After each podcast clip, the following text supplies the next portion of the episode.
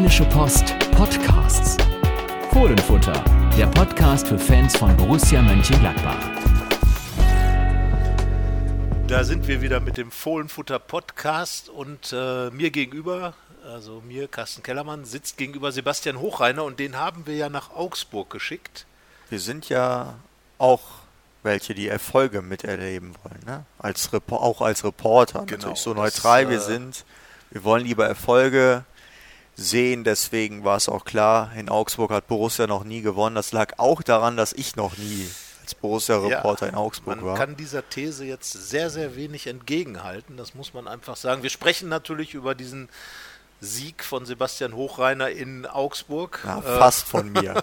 Wir sprechen natürlich auch äh, darüber, welche Konsequenzen er hat. Äh, und wir schauen dann auf das Topspiel am Samstag Borussia Mönchengladbach gegen Borussia Dortmund unter besonderer Berücksichtigung des Fußballs. Was das zu bedeuten hat, wird sich im Laufe dieses Podcasts erschließen. Ähm, und äh, ja, schalten wir zurück, gehen wir nach Augsburg. Wie war es denn so bei den Puppenspielern? Ja, Puppen habe ich keine gesehen, aber ein paar Fußballspieler, die am Anfang sehr träge waren. Boah, die erste Halbzeit, ich glaube, so nach 35 Minuten war das Torschussverhältnis 1 zu 0 für Borussia. Und das spiegelte sehr gut wider, was in diesem Spiel passiert ist, denn nichts. Also es war schon sehr harte Kost, muss man sagen. Jetzt kann man natürlich sagen, gut verteidigt von beiden, aber man kann auch sagen, recht mutlos von beiden gespielt. Und dann hat man ja gemerkt, so Anfang der ersten, äh, Ende der ersten Halbzeit kam Borussia besser auf, hatte ein paar Torchancen, hätte da eigentlich schon das 1-0 machen müssen.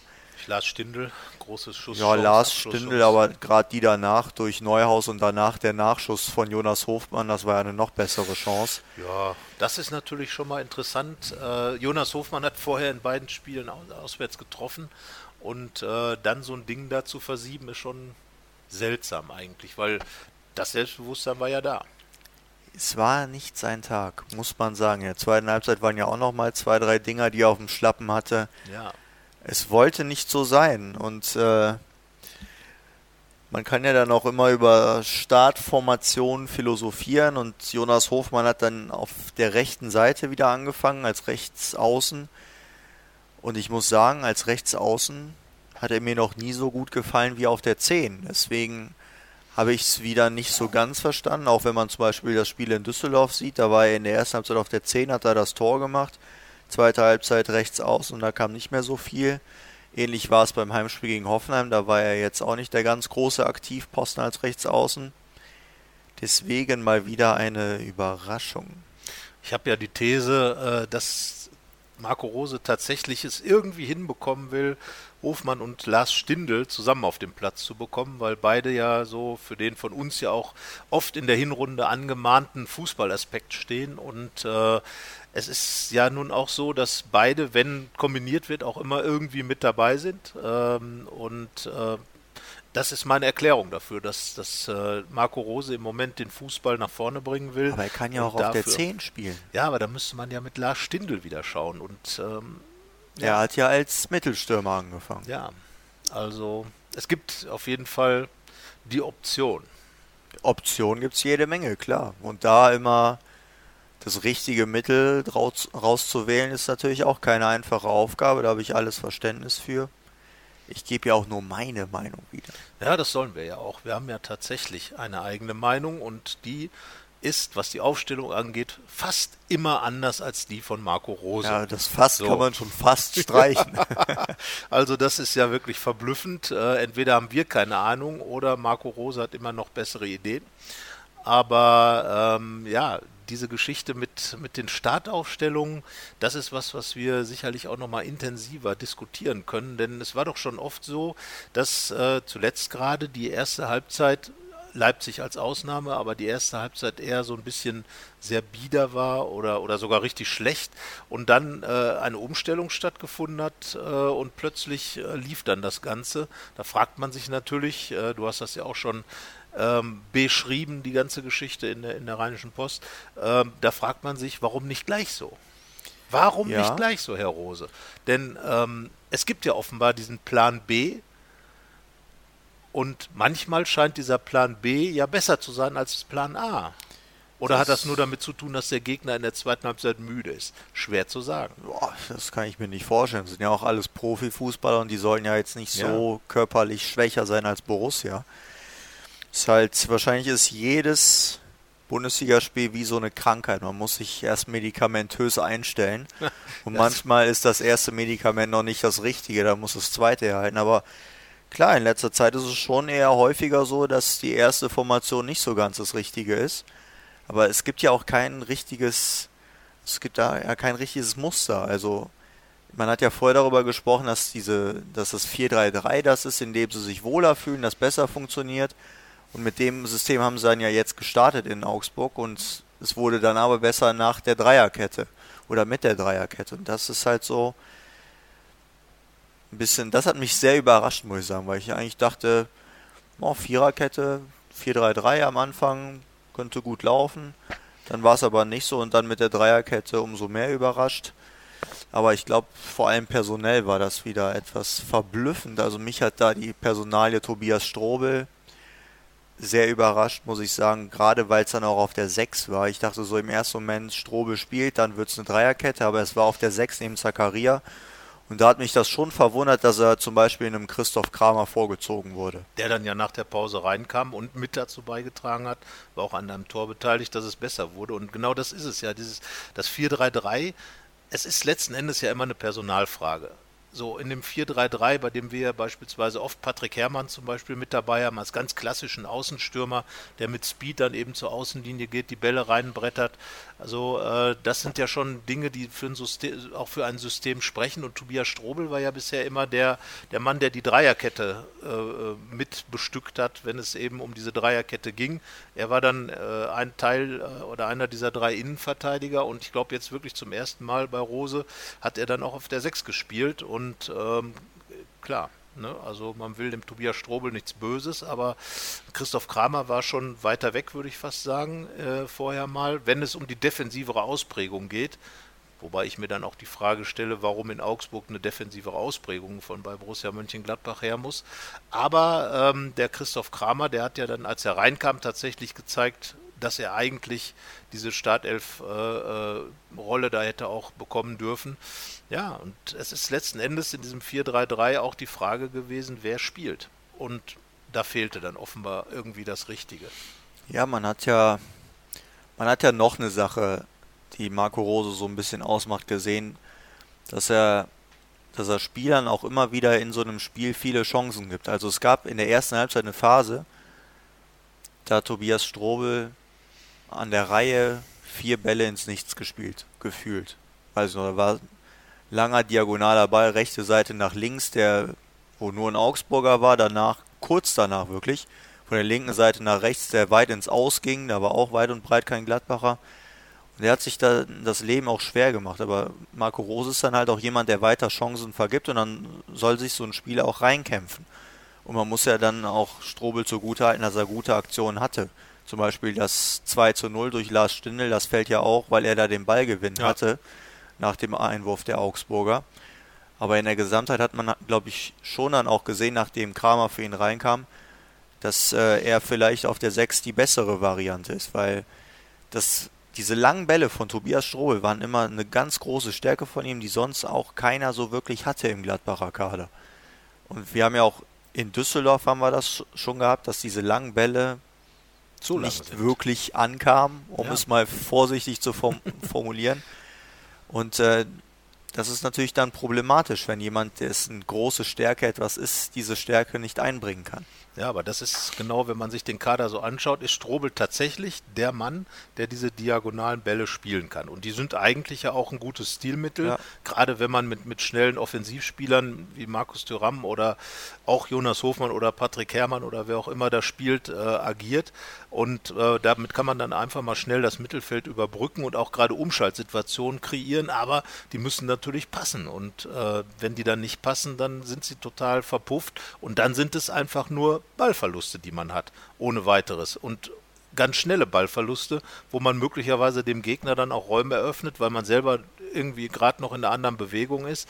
Also das macht die Sache dann schon kompliziert und äh, ich glaube, ja, so wirkte das Ganze auch jetzt am Fernsehen betrachtet, wo ich es gesehen habe, sehr unrund äh, in der ersten Halbzeit. Und eigentlich hat man den Augsburgern ähm, so wie es ja auch in Düsseldorf schon gewesen ist. Als die erste Halbzeit nicht funktioniert, hat man eine Mannschaft, die man nach hinten raus dann eigentlich recht gut im Griff hatte. Wenn man jetzt in Augsburg mal die Gegentore, da sprechen wir ja auch noch drüber, äh, rausnimmt, war es ja ein total verdienter Sieg, den Gladbach auch mit spielerischer Überlegenheit am Ende reingefahren hat. Und so in Düsseldorf hat sich das im Ergebnis noch klarer wiedergespiegelt. Aber das sind ja Dinge, äh, da fragt man sich dann tatsächlich, wieso erst immer nach der Pause. Ich glaube, die Erklärung hat keiner, aber also es war ja ein anderes Spiel als in Düsseldorf. Den Düsseldorfern, den konnte man echt zugute halten, dass sie es mit Kombinationsfußball gemacht haben. Da hat einfach das Anlaufverhalten der Borussen nicht gestimmt. Augsburg hatte ein derart einfaches Spiel. Die haben einfach gefühlt jeden Ball lang gekloppt und sind dann dem Ball hinterhergerannt. Und das hat halt in der zweiten Halbzeit dann für Probleme gesorgt. Wenn ein Spiel eng ist, dann passiert das schon mal, dann werfen die sich halt auch in jeden Ball rein und wollen unbedingt noch einen Punkt haben. Aber da hätte ich dann schon in der ersten Halbzeit gerade mehr erwartet. Weil das hat man gut wegverteidigt bekommen, diese langen Bälle. Da haben Elvedi und Ginter echt einen guten Job gemacht. Aber nach vorne war irgendwie nicht so viel drin. Und ich glaube halt auch, dass das ohne da böse zu sein, jemandem böse zu sein oder darauf rumzureiten, glaube ich halt, dass es an dieser Personalie, über die wir gerade gesprochen haben, schon auch sehr gelegen hat. Und an dem Tag kam dann noch dazu, dass Markus Thüram einen leistungsmäßig schlechten Tag hatte. Erklärbar ist es dann ja auch damit, dass er in der Halbzeit raus musste, weil er eben verletzt gewesen ist. Hat äh, eine Knieproblematik da gehabt. Da gab es jetzt dann Untersuchungen am Sonntag und da kann man dann schon entwarnen, es ist keine schlimme Verletzung. Er hat halt seit ein paar Wochen jetzt schon etwas Reizendes da drin und diese Reizung ist dann scheinbar jetzt ein bisschen schlimmer geworden. Jetzt muss er ein bisschen Päusken machen und dann schaut man, glaube ich, eher so Tag für Tag, wann er wieder zurückkommt. Aber an dem Tag war es kein guter, aber dann hat sich ja gezeigt, der Kader ist tief, der Kader ist gut und dann kommt Alassane Plea rein und zeigt das, was man einem Trainer, der einem auf, aus der Startelf streicht, zeigen muss. Ja, und das ist äh, bei Rose ja auch schon tatsächlich zum Prinzip geworden, dass äh, ja, man, das zeigt einfach, man kann sich nichts erlauben. Er hat inzwischen den ganzen Kader so sozusagen erfasst und schiebt auch die Spieler, Lars Stindl war dann plötzlich links außen, schiebt die Spieler auch dann so ein bisschen hin und her in den verschiedenen Funktionsweisen und ähm, Plea hatte ja nun wirklich keinen guten Tag gegen Hoffenheim, hat den Elfmeter verschossen und ich glaube, das hat Rose wirklich richtig geärgert, weil er da vielleicht so ein bisschen den, das Ego-Ding ausgemacht hat äh, bei Plea, anstatt zu sagen, komm Stindel, nimm den Elfmeterschießen rein, selber geschossen. Das wurde ja alles so ein bisschen runtergespielt und, und auf äh, ja, den Moment und so weiter. Aber ich glaube, da hat Rose sich schon mega drüber geärgert, weil er einfach weiß, das wäre es gewesen. Und diese drei Punkte, wenn man sich, die, oder zwei Punkte, die dann verschenkt wurden in, gegen Hoffenheim, die fehlen halt in der Tabelle und tun dann auch letzten Endes weh, weil man wäre jetzt halt schon mal einen Schritt weiter und wahrscheinlich auch eine Position. So, und ähm, jetzt Plea dann reinzubringen und der wird ihm ganz klar gemacht haben, da muss was kommen. Er hat ja die unglückliche Situation mit der gelb-roten Karte, hat auch da in, in Leipzig also auch schon dafür gesorgt, dass kein Sieg reinkam, unter anderem mit mhm. dafür gesorgt. Aber ähm, die Botschaft ist dann, glaube ich, wirklich an alle in solchen Situationen, dass auch ein Player, der vorher bei Rose richtig gut im Geschäft war, dann einfach plötzlich auf der Bank sitzt und ja, da ist keiner sicher. Und ich glaube, dass das gerade jetzt in dieser Phase sehr wichtig ist, weil die Mannschaft in der vergangenen Saison ja diese, diesen Schlendrian so ein bisschen hatte und, und dem steuert Rose damit, glaube ich, brutal entgegen, damit jeder weiß, wenn man hier nicht mitzieht, dann sitzt man halt draußen und bei der Kaderbreite vielleicht ist man sogar noch nicht mal im Kader und äh, das wäre dann natürlich schon eine ärgerliche Geschichte für den einen oder anderen. Ja, ich meine, momentan kommen ja immer wieder Erinnerungen an vergangene Saison. Und da weiß man auch noch, da gab es mit Torgan Hazard einen Spieler, der eigentlich kann man glaube ich schon sagen, der beste Fußballer im Kader war, aber der halt einfach nicht gut drauf war. Aber er wurde Woche für Woche durchgezogen, hat dann eben nicht die Leistungen gebracht, zu denen er imstande ist und die man auch von ihm erwartet hat. Und so ist da eine Unzufriedenheit auch entstanden im gesamten Umfeld und wahrscheinlich auch in der Mannschaft, weil man sich gefragt hat, warum spielt er denn jetzt schon wieder?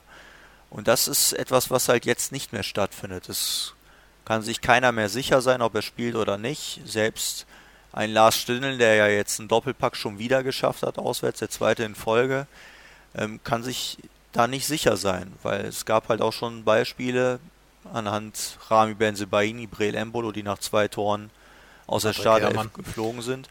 Deswegen, das ist halt, glaube ich, so etwas, was sich auch mittlerweile gut in der Mannschaft verankert hat. Man darf sich nie sicher sein, äh, muss in jedem Training und dann auch, wenn man reinkommt, zeigen, dass man äh, es drauf hat und dann auch so ein bisschen, ich sag mal, gegen den Trainer spielen, weil man ihm dann ja auch zeigen möchte, dass es eine Fehleinschätzung von ihm war, dass in diesem Fall Player nicht in der Startelf stand. Ja, aber ich glaube, genau das macht dann einfach auch den nächsten Schritt aus in so einer Mannschaft, weil man eben diese Kaderbreite jetzt wirklich mal hat, nicht nur von der Anzahl der Spieler, sondern auch von der Anzahl der Qualitätsspieler.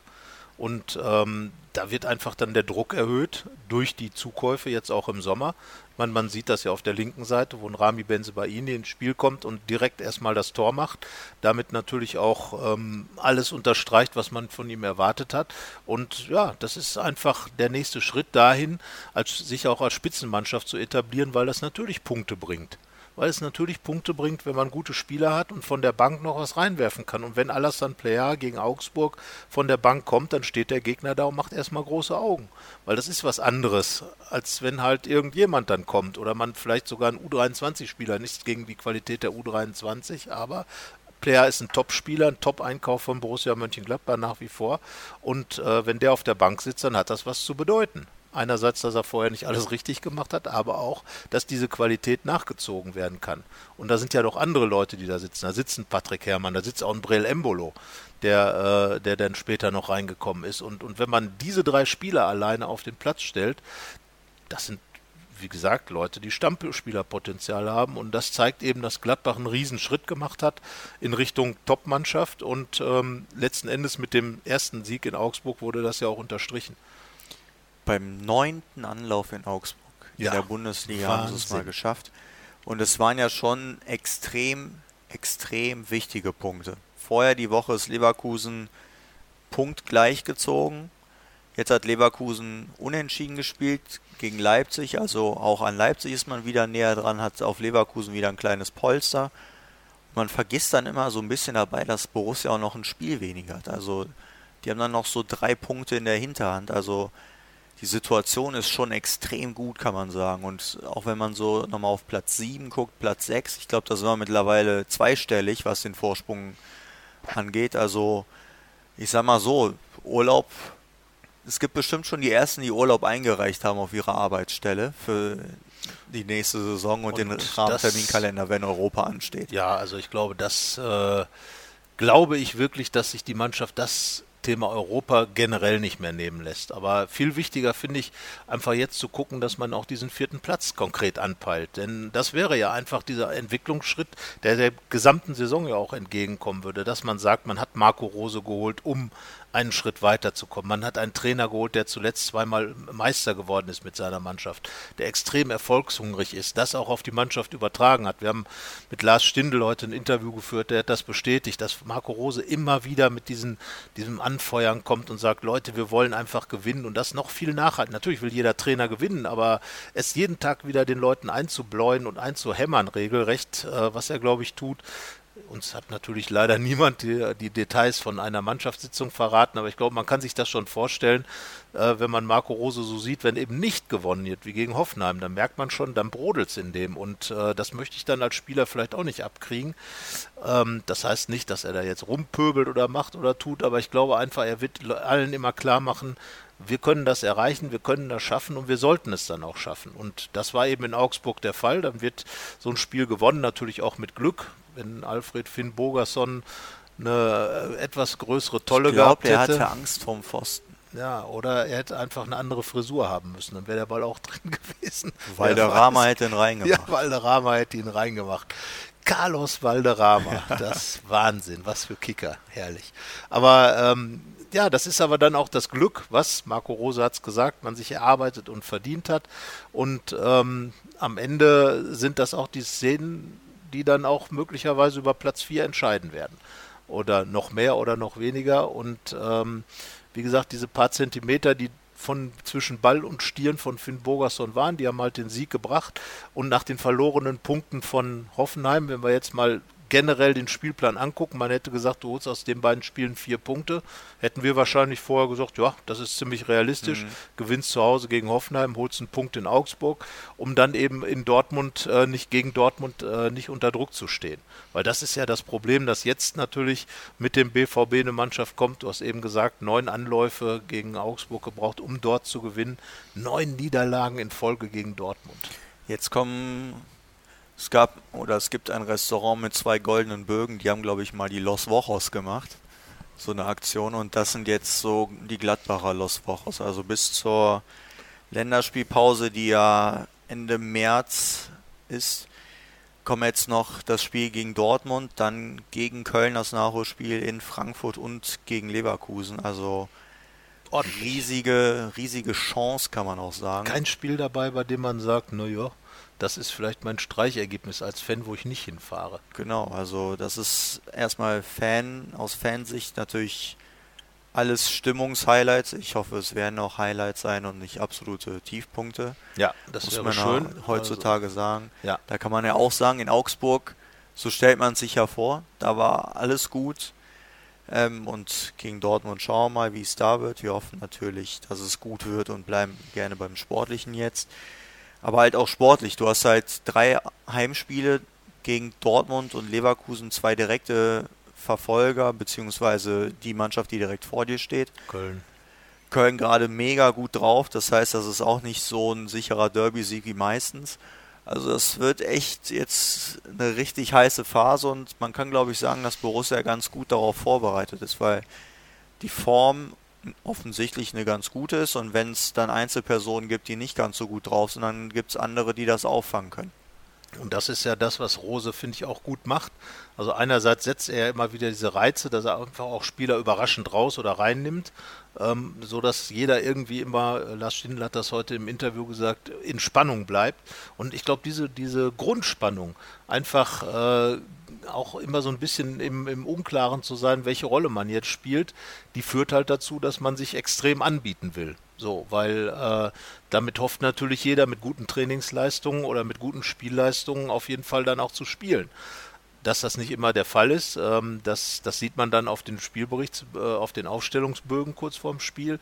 Und äh, außerdem hat Marco Rose halt auch immer sehr, sehr viele Ideen. Er hat ja dieses Prinzip, wir hatten ja mal wirklich vermutet, dass er vielleicht mehr oder weniger eine, eine Stammelf kreieren wird, überhaupt nicht äh, äh, angesetzt, sondern immer wieder wird gewechselt. Ich glaube, es gab wirklich in der Rückrunde noch kein Spiel mit der gleichen Aufstellung. Ja.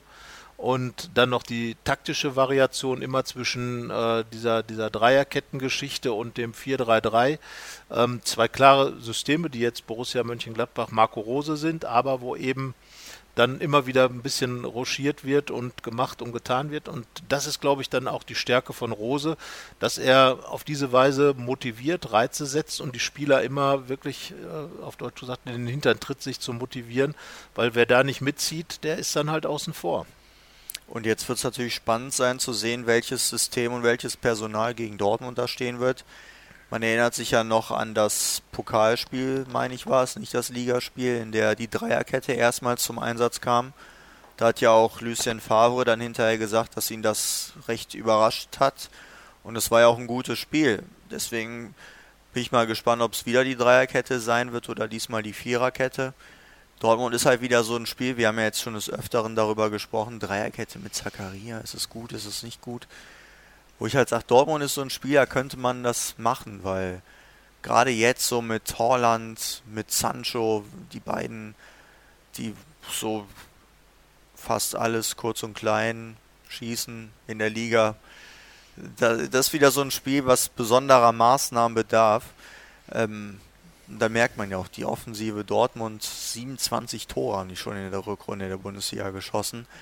Also es könnte ein echt heißes Spiel dann werden und da ist, glaube ich, dann auch wieder das gute Trainerhändchen von Anfang an diesmal gefragt. Ja, ich glaube, weil Dortmund wird sich sicherlich anders als vielleicht Düsseldorf und Augsburg äh, nicht irgendwelche Gelegenheiten nehmen lassen. Nee. Da, äh, dafür sind sie äh, einfach im Moment zu gut und, und selbst wenn Holland nicht spielt, sind ja immer noch genug Leute auf dem Platz, die dem Gegner extrem wehtun können. Wobei ich durchaus der Meinung bin, dass ähm, die besondere Maßnahme in diesem Spiel eigentlich sein sollte, genau nicht sich auf Dortmund einzustellen, sondern ganz einfach äh, extrem äh, selbst das Heft in die Hand zu nehmen und die Dortmund einfach unter Druck zu setzen, weil ich glaube, dass wenn diese Mannschaft von Borussia Dortmund irgendwo anfällig ist, dann ist es tatsächlich in der letzten Reihe. Und ähm, wenn man da mit Geschwindigkeit und Power auf sie zukommt und ähm, Überzahlsituationen schafft, dann äh, wird man, glaube ich, relativ gut auch zu Torchancen kommen. Und die sollte man dann natürlich auch konsequent nutzen. Das war ja nun gegen Hoffenheim das Problem. Aber äh, ich glaube tatsächlich, dass man mit äh, viel Mut auch die Dortmunder angehen muss. Ähm, denn wenn man sich zu sehr auf den Gegner einstellt, überlässt man ihm meines Erachtens nach gerade im Heimspiel das Feld. Und das hatten wir ja auch in Dortmund schon kritisch angemerkt, dass die Gladbacher dann zu passiv waren. Und äh, natürlich war es am Ende knapp, aber es hat halt auch nichts gebracht. Und ich glaube, wenn man Dortmund, man hat ja nichts zu verlieren. Dortmund ist Dortmund und wenn Dortmund in Gladbach gewinnt, ist es zumindest mal so, dass man nicht sagen würde sensationell. Aber ich glaube, wenn Gladbach gegen Dortmund gewinnt, ist es auch in Gladbach aufgrund der Serie und allem einfach ein, äh, eine Sache, die schon eine Überraschung ist. Aber dafür muss man halt auch was tun. Und ich bin der Meinung, einfach das offensiv anzugehen. Das Ganze kann schon nicht schaden. Man müsste dann natürlich schon mehr als ein Tor schießen, wahrscheinlich.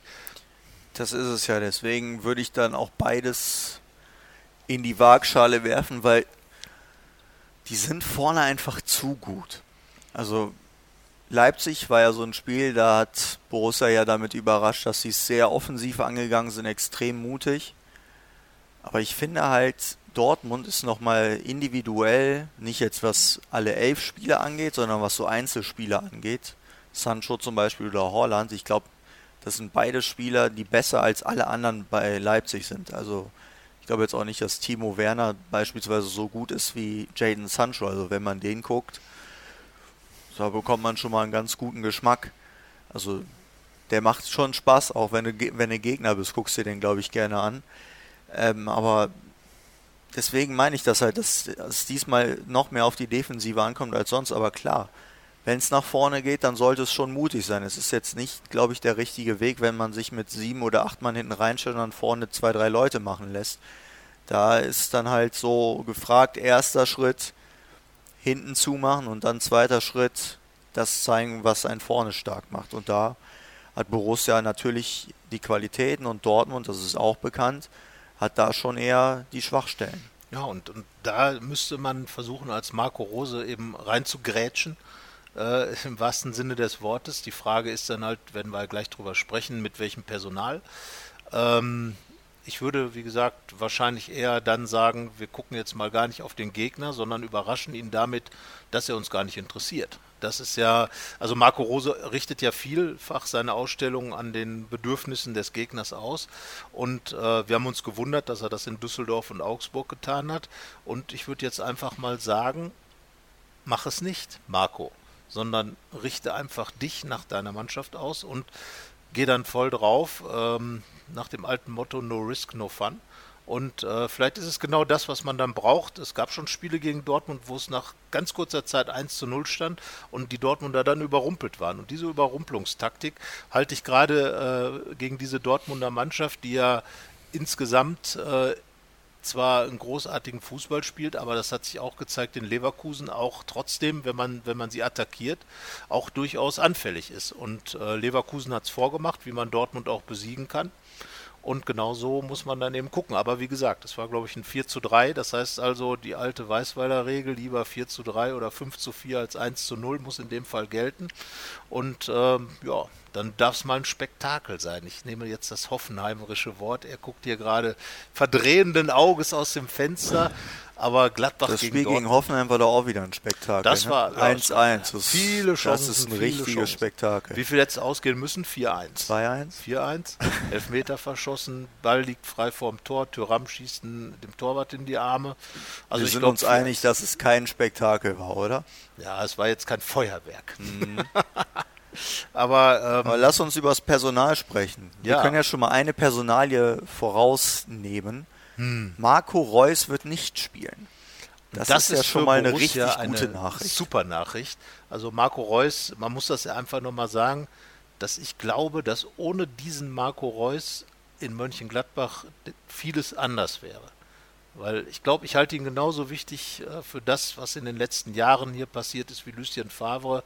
Ähm, ich werde mich damit auch nochmal vielleicht schriftlich beschäftigen, weil, weil Marco Reus einfach dieser, dieser Inspirationsspieler für Favre war, der alles mit auf den Weg gebracht hat. Ich jetzt, habt ihr gerade, jetzt habt ihr gerade erlebt, wie Geschichten entstehen. Man unterhält sich über irgendetwas ja. und dann habe ich, ich jetzt gerade gesehen, tatsächlich wie vor, der Kopf ja. anlief. Ja, ich habe tatsächlich mir vorher schon gestern Abend eine Notiz dazu gemacht. Aber ähm, es ist tatsächlich so, wenn man sich überlegt, wie damals diese, diese Favre-Geschichte begonnen hat, wo Marco Reus äh, sozusagen als auch frisurentechnisch noch anders aufgestellter Spieler unterwegs war und, und, und Favre dann irgendwann um diesen Marco Reus herum die Gladbacher Mannschaft aufgebaut hat, die dann so großartig gespielt hat hin zu Borussia Barcelona. Also da war Marco Reus schon extrem mit dran beteiligt und zum, was macht er zum Dank? Schießt in jedem Spiel ein Tor gegen Gladbach seitdem. Das ja. muss man ja so sagen, deswegen, du hast 100% recht. Ähm, es ist nicht so schlecht, dass Reus nicht dabei ist. Samsa will das nicht tun. Nein, das wird er nicht tun. Und äh, weil Reus ja oft den Gladbachern auch gezeigt hat, wie es geht. Sie haben ganz viele Chancen gehabt. Erinnert man sich auch in den letzten Jahren an Heimspiele und er schießt halt den unmöglichsten Ball ins Tor und die anderen auf der anderen Seite äh, ballern sich die Füße wund und treffen einfach nicht. Ja, kein Reus, gleich Vorteil für Gladbach, ganz klar. Das auf jeden Fall. Jetzt reden wir dann über Gladbach. Reden wir über Gladbach die große Frage wird ja sein, da hast du natürlich recht, wer soll den Kollegen Haaland stoppen? Wer soll den Kollegen Haaland stoppen? Also ich als alter Nicht-Freund der Dreierkette sage, dass es eine Viererkette vor Jan ja. Sommer gibt. Mit dem gleichen Personal wie in Augsburg, nämlich Stefan Leiner, Matthias Ginter, Nico Elvedi und Rami Benzebaini. Ja, also der äh, muss ich einfach sagen, großartiges Comeback und einfach ein Typ, der, der eine Mannschaft gut tut. Der reißt sie mit, der, der macht Spaß und der nimmt auch die Leute mit, die Zuschauer, weil er einfach engagiert ist, macht dann sein Tor. Gut, das hätten wir vielleicht auch noch gemacht in der Szene, aber er war eben da.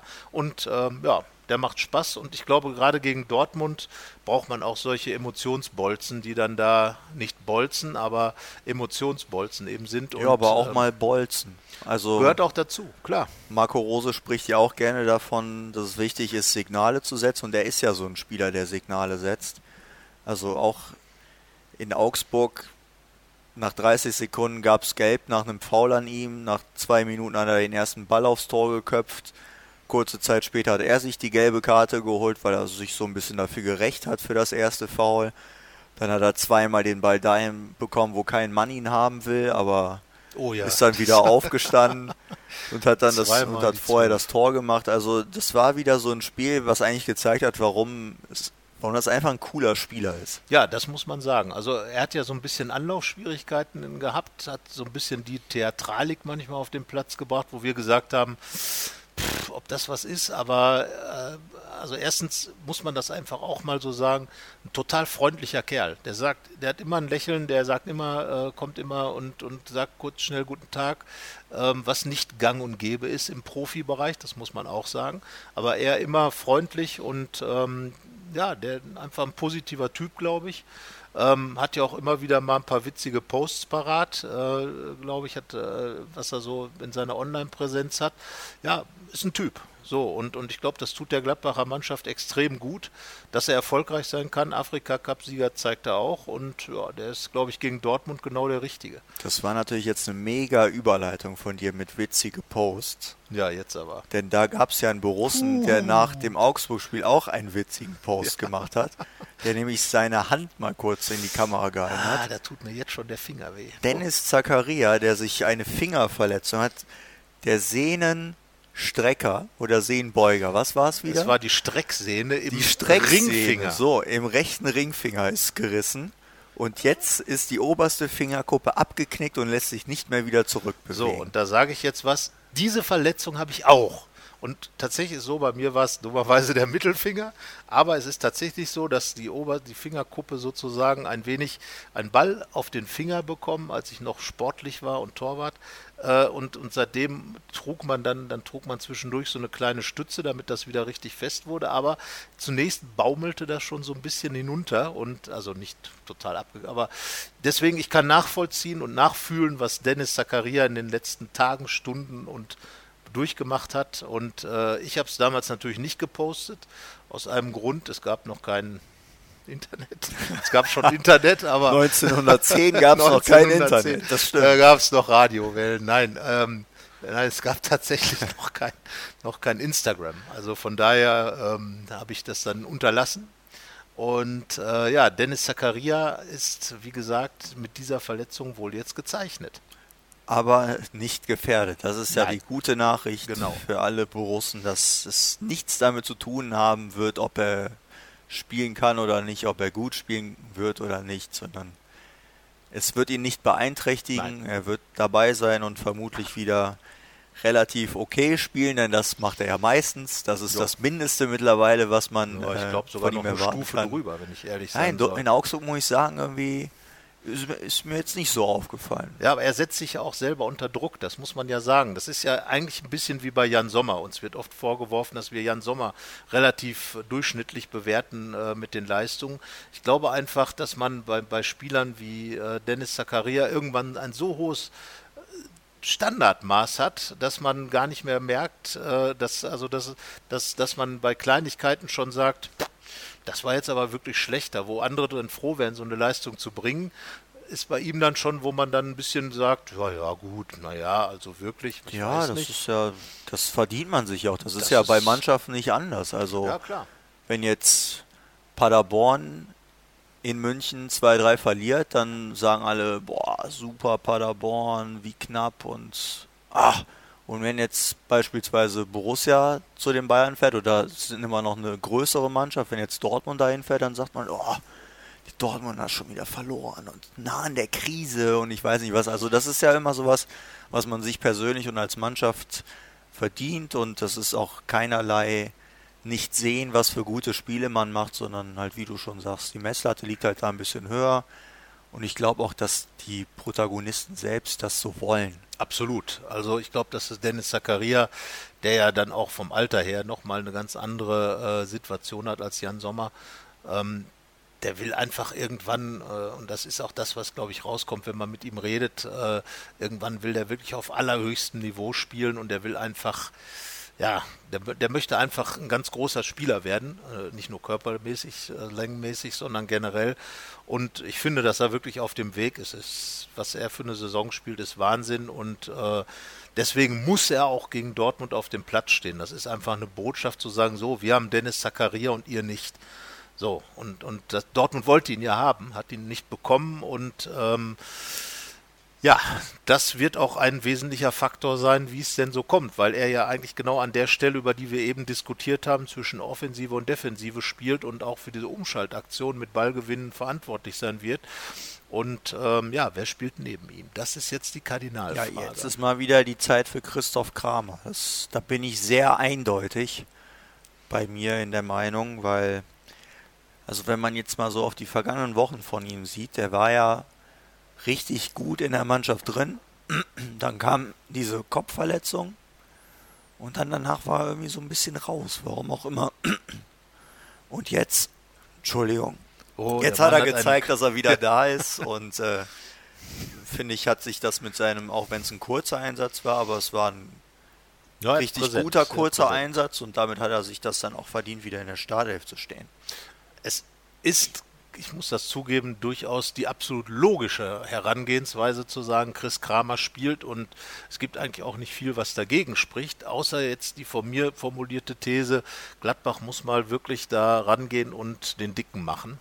Und darum finde ich, muss Flo Neuhaus da spielen. Hast du jetzt Hängt- Florian Neuhaus als den Dicken bezeichnet? Nein, das wäre sehr unfair. Aber äh, er ist halt einer von den Spielern, die einfach äh, für, für Offensive stehen und für Qualitätsfußball äh, stehen. Und das ist, finde ich, dann auch die Botschaft. Wir haben keine Angst, wir spielen nicht defensiv, wir, wir stellen uns nicht nach dem Gegner auf, sondern wir, der Gegner hat sich nach uns zu richten. Und Florian Neuhaus ist unsere, äh, unser Superspieler, der, der zuletzt wirklich auch äh, tolle Spiele gemacht hat, überzeugend gespielt hat. Und es hat auch mit meiner Gesamtkonstruktion, die ich mir so vorstelle, zu tun, wo, ähm, wenn Kramer nicht spielen würde, Neuhaus irgendwie so nicht reinkommen würde Deswegen würde ich jetzt einfach sagen, äh, weil ich auch der Meinung bin, dass man, wenn man Neuhaus auf dem Platz hat, so dieses, dieses Vorchecking, wie man so sagen würde, man andere sagen jetzt inzwischen Pressing, hoch, tief, flach pressen, gegenpressen und so weiter. Das kann man mit ihm ganz gut machen, weil er auch einfach äh, im Moment, äh, ja, er hat so diesen Lauf, was Gutes zu tun und den würde ich aufstellen und ähm, da würde ich auch äh, Christoph Kramer dann eben nicht in der Mannschaft dabei haben. Nicht, weil er nicht gut genug ist, sondern weil mein Plan ein anderer wäre, sagen wir es mal so. Ich weiß auch, dass Marco Rose bestimmt einen anderen Plan hat, aber ich habe meinen Plan. Und mein Plan sieht vor, dass eben die Doppel-6 ist, wie sie, wie ich sie gerade gesagt habe, und Florian Neuhaus dann davor steht, spielt, weil er gehört momentan ganz klar in die Startelf, auch wenn er jetzt in Augsburg nicht sein allerbestes Spiel hatte. Und auch deswegen weil er drin sein muss auf der 10, weil ich habe jetzt nun mal andere Favoriten auf der 6, obwohl ich ihn dort besser finde und fand das auch in Augsburg so, dass es ihm gut getan hat, als er wieder einen Schritt äh, tiefer gegangen ist von der Position her. Aber das denke ich schon, da als Zehner kann er das nochmal recht gut machen. Ja, die 10 würde ich wiederum tatsächlich mit dem Wahnsinns-Doppel-Doppel-Torschützen besetzen. Lars Stindl, ähm, weil er auf der Position, glaube ich, seine, äh, seine Spielweise ganz gut einbringen kann. Auch das hat er jetzt im Interview nochmal gesagt, dass er natürlich aus der Neuner Position oder als Linksaußen äh, seine Akzente gehabt hat, seine Tore auch gemacht, beide Doppelpacks tatsächlich nicht von der Zehnerposition, aber ich glaube, dass er gerade in so einem Spiel auch äh, mit seiner Spielweise, die ja auch ein bisschen aggressiv ist, aber zugleich auch eine Mannschaft gut unter Druck setzen kann und wo er eben Pässe spielen kann, die den anderen wehtun können, da würde ich ihn dann schon auf der 10 sehen und sage, äh, die drei davor. Und da will ich jetzt mal wieder ein kleines, äh, ja, für meine beiden Herren, wie beim letzten Mal Embolo und Hermann, äh, einen, äh, einen kleinen, ja, die in die Favoritenrolle stellen, zusammen mit Alassane Player auf der linken Seite. Und dann hätte ich dann schon meine Offensive gleich mal mit reingeworfen, weil ich glaube, Brell Embolo äh, gegen Dortmund als Ex-Schalker bringt einfach so eine gewisse ja, Motivation mit. Er weiß auch, wie man gegen Dortmund erfolgreich ist. Hat ja mit Schalke Dortmund schon auch mal geärgert. Damals 4 zu 2 in Dortmund gewonnen. Und ähm, ja, Patrick Herrmann finde ich in Heimspielen immer einer, der, der mitreißen kann, der mitmachen kann. Und dann wäre natürlich Jonas Hofmann mal der gegen den Ex-Verein, der nicht mitspielt, aber von der Bank kann er ja dann trotzdem noch kommen. Also wenn ich sage, dass Christoph Kramer sich qualifiziert hat mit seinem kurzen Einsatz, dann finde ich, Breel Embolo hat sich eher disqualifiziert. Das war so in den letzten Minuten nicht wirklich gut. Da gab es einige Ballverluste, auch eine schludrig verspielte Chance, als er frei vom Tor war und nichts gemacht hat, so ungefähr vom Torwart. Deswegen glaube ich nicht, dass er spielt. Würde jetzt dann aber auch sagen, Patrick Herrmann mal wieder rein auf die rechte Seite und dann auch wieder mit den beiden, die es ja echt gut gemacht haben gegen Augsburg mit Player in der Mitte und Stindel dann wieder der flotte Linksaußen ist ja bekannt als Flügelflitzer. ja, seine absolute Lieblingsposition. Das war ja irgendwie, also man hat ja gesehen, dass er in der Grundformation auf der linken Seite steht, aber irgendwie war er nie da, wenn das, wenn der Ball ja. in, im Angriff war. Dann hat er sich immer in die Mitte äh, gezogen und das hat, das hat richtig gut funktioniert. Ja, ich meine, er war dann, also wie, wie nennt man das, eine falsche Elf? In dem Fall, wie falscher, falscher 50er. Falscher 50er ist er auch noch nicht. äh, ich glaube einfach, dass Lars Stindl umtriebig ist. Ja, so, ja. Der pinselt da über das ganze Feld und hier und da wie so ein, ne? ja, wie so ein Pinsel wie halt. Picasso. wie Picasso und äh, das ist einfach sein Spiel. Und darum sage ich auch, auf der 10 kann er das auch machen und dieses Rochierspiel, der, äh, das war ja auch äh, mit, mit äh, Hofmann und ähm, Player in Leipzig der Fall, mit der Doppelzehn. Also auch da kann man ja so ein Hin und Her machen. Und ich glaube einfach, Brell Embolo, ähm, wie gesagt, aufgrund seiner, seiner Physis kann er eben diese Schwachstelle, die das Dortmunder Spiel hat, die Abwehr einfach immer wieder berennen, wie so ein Rambock und äh, dadurch dann möglicherweise auch Räume schaffen, in die dann Stindel mit der Innenseite schön den Ball, Embolo kriegt den so und Stindel dann mit der Innenseite unten flach ein. Du hast einen Plan. Ich ja, das, das ist ein Plan, was? Also durchdacht bis zum Einschlag. Wie geht's denn mit deinem Plan aus? Tja, ich würde mal sagen 2 zu äh, 3 zu 2 für Gladbach. Nee, nee, nee, nee. Ich bin bei 2-2. Ich glaube nicht, dass Borussia, also die Oder dass beide Borussen gewinnen. Ja, so. ja, das wird schwierig. Diesmal dass beide ist es ja Borussia- einfach. Wenn ich sage, ich 2-2. glaube nicht, dass Borussia gewinnt, dann kann ich ja diesmal beide meinen. Da bist du übrigens mit Horst Köppel einer Meinung. Horst Köppel hat auch gesagt, ich möchte mir ein 2-2 wünschen, weil das beides meine Ex-Vereine sind, äh, bei denen ich trainiert habe, die U23 trainiert habe. In Gladbach habe ich auch noch gespielt. Und ähm, der hat auch gesagt, ja, 2-2, fände ich in Ordnung. Also, ich bleibe aber mal dabei, äh, irgendwann muss auch mal die, äh, die Serie gegen Dortmund enden. Und, ist ja bei mir ähm, dann auch, dann haben sie immerhin nicht verloren. das ist richtig. Also wir sind sehr, sehr optimistisch und ähm, naja, Lucien Favre kehrt zurück. Es wäre für ihn, glaube ich, dann schon sehr blöd, das Spiel zu verlieren, weil äh, dann natürlich der Abstand zu den Bayern sich vergrößern würde. Ähm, aber äh, ich glaube sowieso, dass die Bayern das jetzt durchziehen werden. Was Borussias, Borussia Gladbachs Meisterchancen angehen, äh, muss man ja sich nur die Tordifferenz anschauen. Da ist ja noch ein Punkt dazu. Ich weiß es nicht, aber äh, die Gladbacher sollten einfach äh, mutig rangehen und gucken, dass sie dranbleiben, was den Blick nach oben angeht. Und ja, in dem Fall würde es dann auch belohnt werden. Werden wir uns anschauen, glaube ich. Äh, das hoffe ich und ich hoffe auch, dass wir uns ganz und gar nur auf Fußball und das ohne Unterbrechungen. Ja, nur eine nichts- Unterbrechung, die Halbzeit und das Ja. reicht dann auch. Und ansonsten von mir aus Verletzungsunterbrechung, rote, gelbe Karte, irgendwas. Aber alles, was nur rein sportlich ist. Alles andere weglassen. Gibt es auch viele Plädoyers. Wir haben noch ein Interview mit Thomas Ludwig, dem Vorsitzenden des Gladbacher Fanprojekts. Der hat auch ganz klar gesagt, gerade jetzt in der Schlussphase der Saison, Leute, alles für Borussia, für den Erfolg. Äh, es ist viel möglich und ich glaube, dieser Appell, der ist einfach wirklich gut zu sagen, konzentriert euch mal auf den Fußball. Botschaften sind immer okay, kann auch jeder rüberbringen auf eine Art, die angemessen ist, aber jetzt sollte man sich mal auf Fußball konzentrieren, weil ich glaube, es hat auch viel sich gezeigt, dass ähm, es gar nicht so viel, äh, ja, man muss an anderen Stellen, muss man über gewisse Dinge diskutieren. Und äh, jetzt hat man genug rumgemacht. Jetzt sollte man mal wieder den Ball in den Vordergrund stellen und zeigen, dass man als Fußballfan sich auch auf das Wesentliche konzentrieren kann. In diesem Sinne. würde In diesem sagen. Sinne ein Sport, Sport, Sport verbundenes Vergnügen. Bis nächste Woche. Ciao. Obwohl nächste Woche haben wir tatsächlich eine englische Woche. Das könnte knapp werden. da also. werden wir wahrscheinlich eher nicht auf Sendung sein, denn Mittwochs, der Tag, an dem ja normalerweise der Podcast entscheid, äh, erscheint, da spielt Borussia Spieltag. gegen den ersten FC Köln. Köln. Deswegen rechnet er nicht damit, dass Ja. wir dann da sein Es sei denn, es besondere Maßnahmen erfordern besondere Podcast-Einsätze.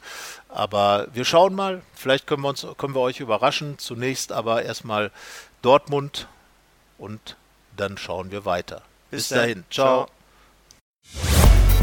Mehr bei uns im Netz www.rp-online.de